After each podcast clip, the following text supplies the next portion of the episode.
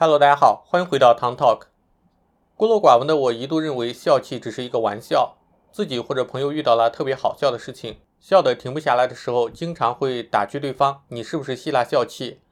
在我的认知里，笑气就和后悔药一样，只存在于传说中。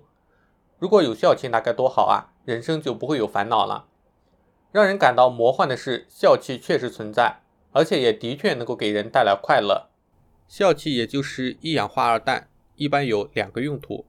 第一个是用作食品添加剂，因为笑气具有快速挥发性和膨胀性，咖啡店通常用笑气来制作咖啡，蛋糕店用笑气来奶油发泡。第二个是医用，笑气可以用来牙科手术局部麻醉或者妇产科无痛分娩。人体直接吸食笑气后会产生幻觉、快感，让人感到前所未有的开心，这也是它被称为笑气的原因。然而，长期吸食笑气会对神经系统产生不可逆转的损伤，严重者甚至瘫痪或者死亡。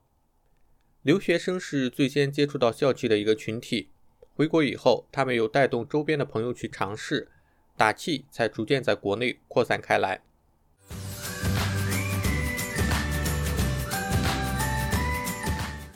有一个二十三岁的女孩子在一家美容机构工作。二零一七年，她在朋友圈看到有人在贩卖笑气，她听说打气可以让人很嗨，当时又正好和男朋友吵架，心情很低落，便买了一些尝试。打完笑气之后，她觉得晕晕的很舒服，就像喝醉酒一样。之后一旦遇到不顺心的事情，她便会躲在房间里面打笑气，一打就是一两个小时。到后来，哪怕一天不打笑气，他就会无精打采。在微信朋友圈，一箱笑气弹标价六百到八百元不等，最多时他一个晚上就能打掉一箱的笑气，两百五十支左右。如果是几个朋友聚会，消耗量更是会达到数十箱。在打笑气一段时间之后，这个女孩子发现自己走路经常腿软，严重时会大小便失禁。到后来又出现了幻听幻视。经过医生诊断，他患上了使用精神活性物质引起的依赖综合症，对笑气有强烈的渴求及强迫性的灭药行为，停用笑气出现戒断症状，于是他被送进了戒毒中心治疗。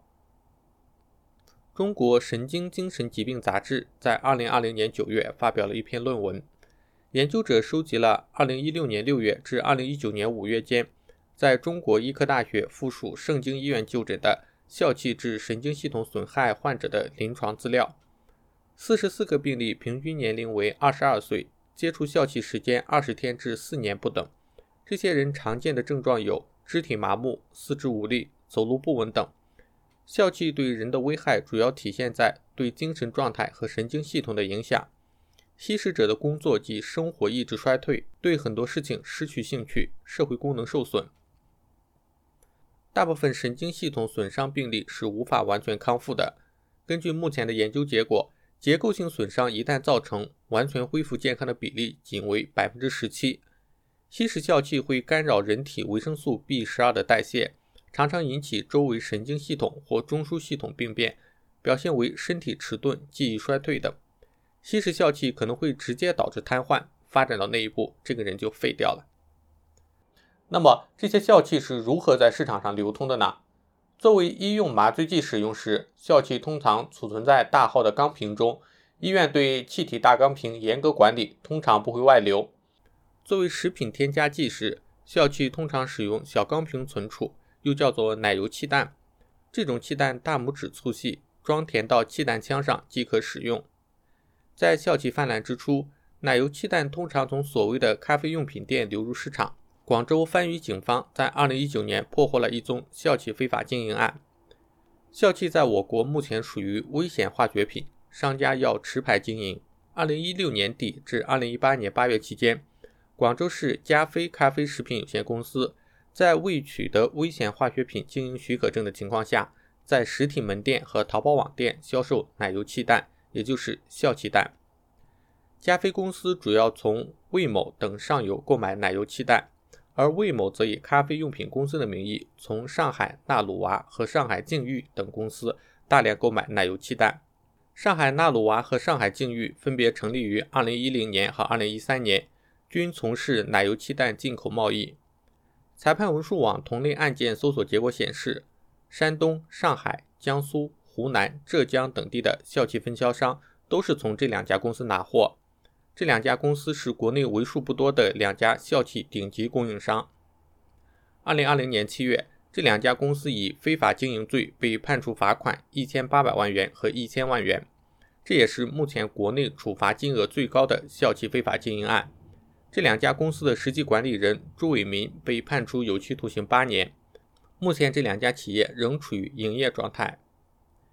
进口校企监管收紧后，国内校企供给转为自产。二零二零年六月，杭州警方破获一宗案件，缴获笑气弹十五点五万支。嫌犯从合法厂商处购买大钢瓶笑气，通过地下窝点分装成小瓶后批量出售。合法厂商通常是持有危险化学品经营许可证的正规笑气生产公司。根据笑气公司的说法，大钢瓶笑气通常卖给医院或者牙科诊所，客户购买时只要出示营业执照即可。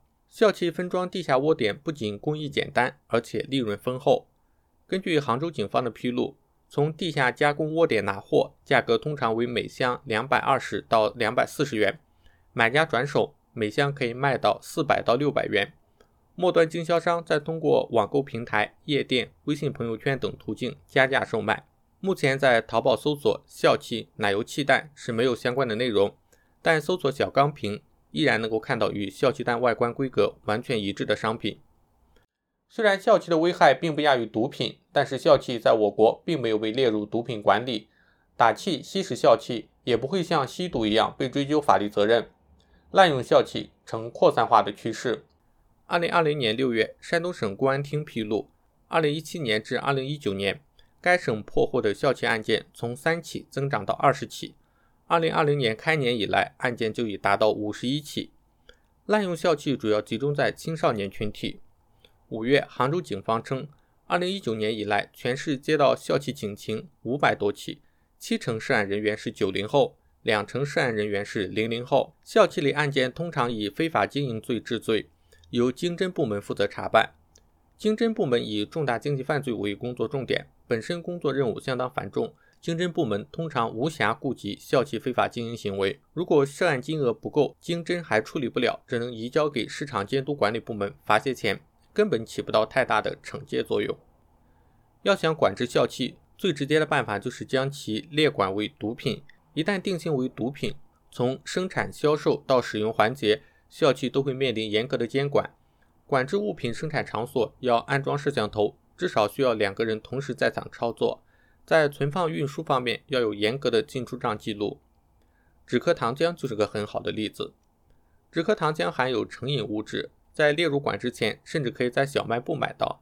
列管之后，止咳糖浆生产企业必须向所在地省级食品药品监督管理部门申请办理定点生产手续。在使用环节，医生开药必须使用精神药品专用处方，处方量不得超过七天的常用量。在销售环节，药店设置专柜，由专人管理、专册登记。目前，止咳糖浆已基本看不到被滥用的例子。感谢各位花费宝贵的时间观看我的视频，喜欢的话欢迎点赞订阅，这是对我最大的支持。有什么想法也可以在下面留言。那我们下期再见。